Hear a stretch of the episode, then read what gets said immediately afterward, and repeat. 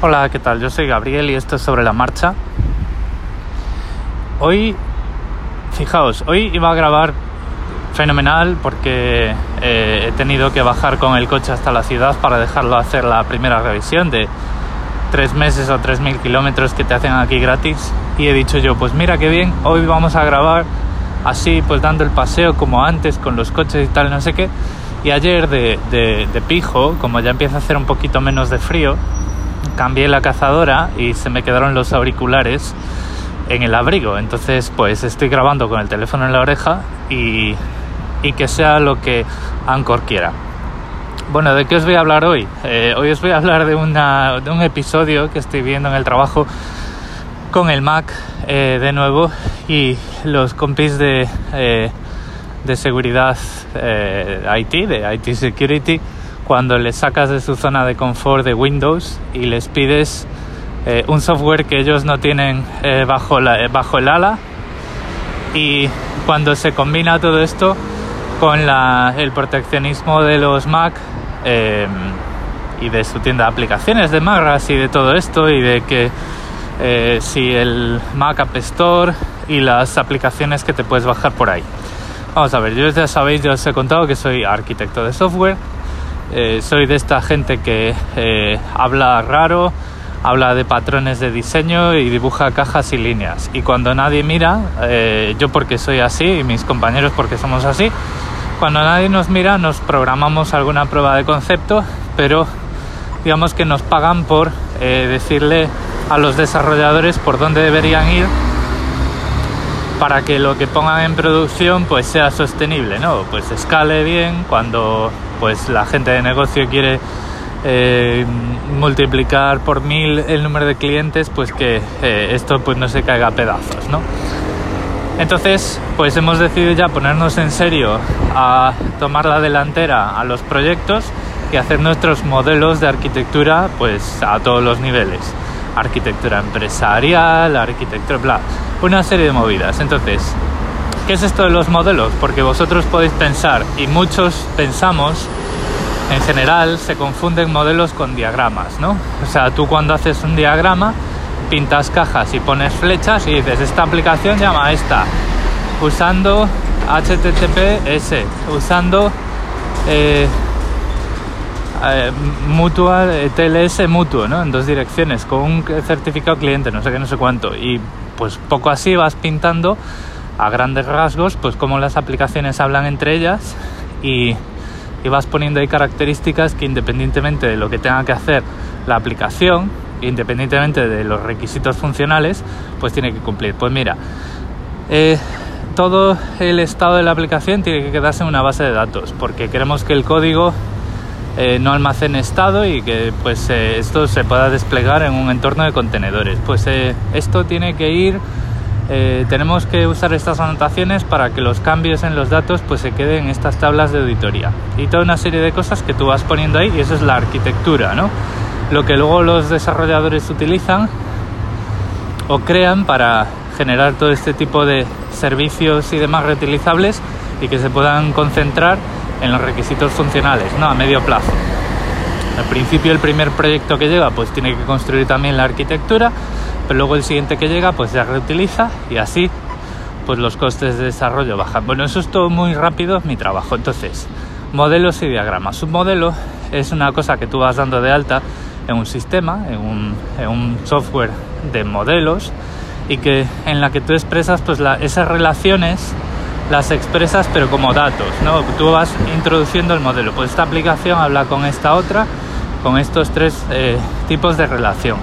Esta otra se relaciona con esta otra. Y ahí no hay ningún diagrama, ¿vale? Ahí simplemente un modelo conceptual de cómo las cosas hablan entre ellas.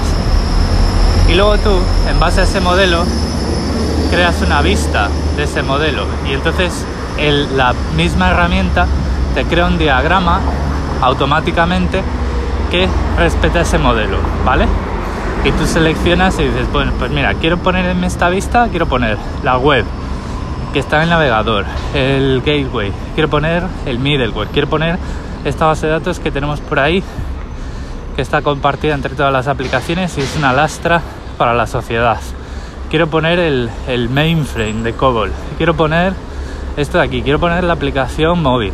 Y entonces pues tú echas todo eso en, el, en la vista que te da ese, ese software de modelado y te crea el diagrama limpito, precioso, con su versión, autor, no sé qué, no sé cuánto.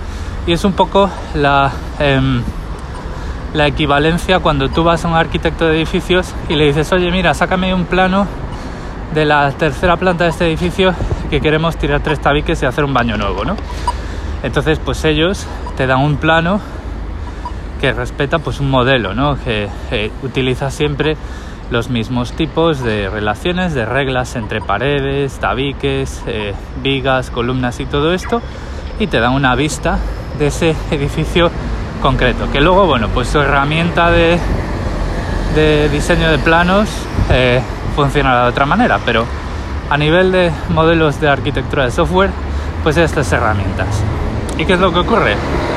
Que bueno, pues que aquí el banco en el que yo trabajo es un banco pequeño y no tenemos ninguna de esas herramientas. Entonces, pues yo he tomado el testigo y he dicho yo, bueno, pues voy a investigar unas cuantas open source para empezar que eh, sigan este tipo de modelos y tal, es Archimate, que eh, TOGAF y todo este tipo de cosas que se utilizan pues a cuando hay que crear modelos a gran escala ¿no? de la arquitectura de software de una corporación entera y vamos a empezar por ahí entonces bueno pues he estado viendo unos cuantos y he dicho pues vamos a usar este uno que te puedes bajar y que funciona en Windows que es el, el sistema operativo que varios de mis compañeros todavía utilizan funciona en Mac que es el que uso yo y también funciona en Linux y yo ya lo tengo en mi, en mi portátil por ahí para hacer mis chorradas ¿no? en casa.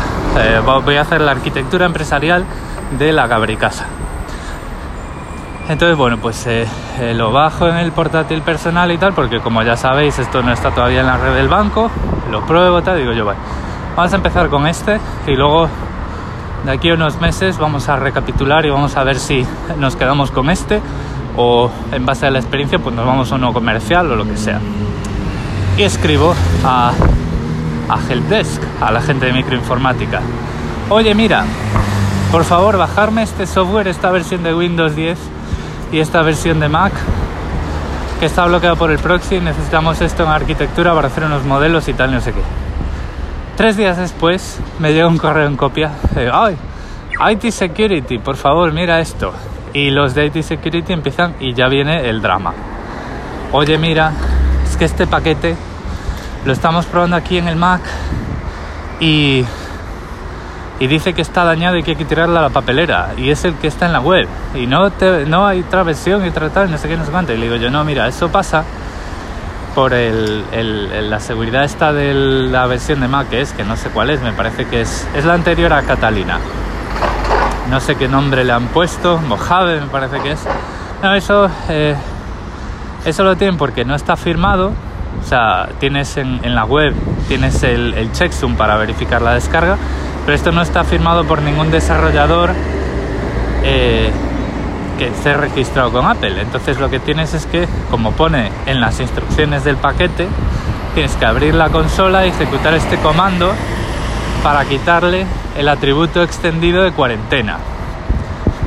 Ah, pero ¿y eso? Y yo, siempre sí, que eso se mira, si eso son las instrucciones, está en la web. Ah, pero espérate, porque esto lo tenemos que ver, porque esto no lo hemos hecho nunca. Y yo, pues sí, pero a ver, eso, si el propio desarrollador te lo está diciendo, ¿vale? Y es que esto es, es lo que está pasando ahora eh, cada vez que eh, sacamos una versión nueva de Mac, de Mac OS, ¿vale? Cuando sacamos una versión nueva de macOS, Apple quiere imponer su modelo de seguridad de eh, tú eres un niño, eres un menor de edad, eres, no tienes uso de razón, tú solo vas a usar lo que te dice papá. Y eh, o bien tiene que estar firmado por una firma reconocida por Apple, o bien tiene que estar en la, en la Mac App Store, ¿vale? Y mucho del software libre, de open source, o eh, son dos modelos diferentes pero parecidos, directamente no se lo puede permitir. O sea, tú tienes un, un programa como este, ¿no? Una aplicación de modelado de software, de arquitectura. que es open source, que sigue un modelo abierto también, ¿vale? Que está eh, propulsado por The Open Group, que son los mismos que hacen TOGAF, que es uno de los eh, marcos de trabajo de arquitectura empresarial que más extendido está en el mundo, ¿vale? Eh, IBM y un montón de empresas son parte de ese Open Group. Bueno, pues esto lo han hecho dos desarrolladores sobre otro producto open source que es Eclipse y tienen un Patreon y tienen su PayPal y tú les puedes donar y tú puedes ver el código y todo está bien y tienes sus sumas de comprobación y el antivirus no se queja. Pero cuando se ponen, eh, cuando hay un canal de distribución de software que te pone barreras eh, monetarias que tú te tienes que registrar, te tienes que pagar, tienes que hacer un proceso de firma, hacer un proceso de verificación para estar en la tienda, en la Mac App Store, pues a lo mejor no lo puedes hacer. O a lo mejor el software que tú estás haciendo tiene componentes que a Apple no le gustan. Y entonces, aunque tú siguieras todo ese, ese, ese proceso, esa gincana, pues no, no te le iban a poner. O a lo mejor el software tiene un interfaz gráfico que a Apple no le mola, porque esto es un software multiplataforma, que se ve igual en Windows, en Mac y en Linux. Es decir, tiene un interfaz gráfico que es meta, que no es ninguno de los tres, no es nativo, y eso pues también puede suponer una barrera cuando estamos hablando de empresas que eh, priman tanto el diseño, que está bien, ¿vale? Está bien que se prime el diseño, pero también cuando tú pones barreras a los profesionales para trabajar con tus herramientas, pues pasa lo que pasa, ¿no? Entonces, otra vez más, eh, he estado a punto de llamar a microinformática, llamar al 4111, que es el teléfono interno que tenemos aquí, y decirle, mira, darme cita ahí, apúntame, que te voy a llevar un Mac y quiero un Windows 10 porque otra vez está esto eh, que no hay forma. Entonces, ¿qué es lo que estamos haciendo ahora? Pues ahora mismo estamos usando lo que podemos, lo que ya estaba por ahí por la red, lo que está integrado en Visual Studio Code, el Plan 2ML, perdemos cosas por ahí, eh, podemos hacer parte del modelo pero no todo, y así pues hasta que IT Security aprenda lo que son los atributos extendidos de Mac, que son cosas que Apple se inventa por ahí para poner puertas al campo y que decidan aceptar pues ese cambio de atributos extendidos para verificar el software o que decidan ponerlo ahí y que solo la gente con permisos de administrador local pueda eh, descomprimir ese paquete, quitarle el atributo extendido y usarlo. Que por cierto, pues todos los arquitectos tenemos permisos de administrador local porque tenemos que hacer cosas extrañas, en el sentido de cosas que el banco todavía no está haciendo. Así que pues eh, ya veis que muchas veces eh, el proteccionismo hacia los usuarios pues está muy bien en el mundo doméstico, pero en el mundo profesional es, eh, es vamos, te están ahí tocando los juguetes, por decirlo así. Y estamos ahí perdiendo un tiempo bastante valioso y pues la gente que tiene Windows, cuando mira y nos dice, vosotros es que sois muy especialitos ya lo podemos ver con vuestro, con vuestro portátil, ¿no?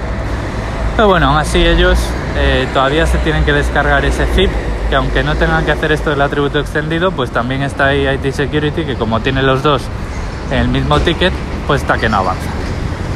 En fin, este es el episodio de hoy, para que veáis un poco de queja de un, de un nicho muy particular y eh, las barreras que me estoy encontrando con eh, pues un sistema operativo, un, un marco de trabajo que a priori se eh, presentaba más adecuado, pero que al final, si necesito descargar cierto software y necesito, eh, como pues he decidido coger yo ese testigo y hacerlo, ponerlo disponible para todos mis compañeros, si necesito eh, eso, disponibilizar una herramienta nueva, ponerla en producción dentro del banco y establecer con ellos pues oye, pues esto ha salido una versión nueva, necesitamos esta característica, por favor actualizarla y tal, pues me está costando una barbaridad.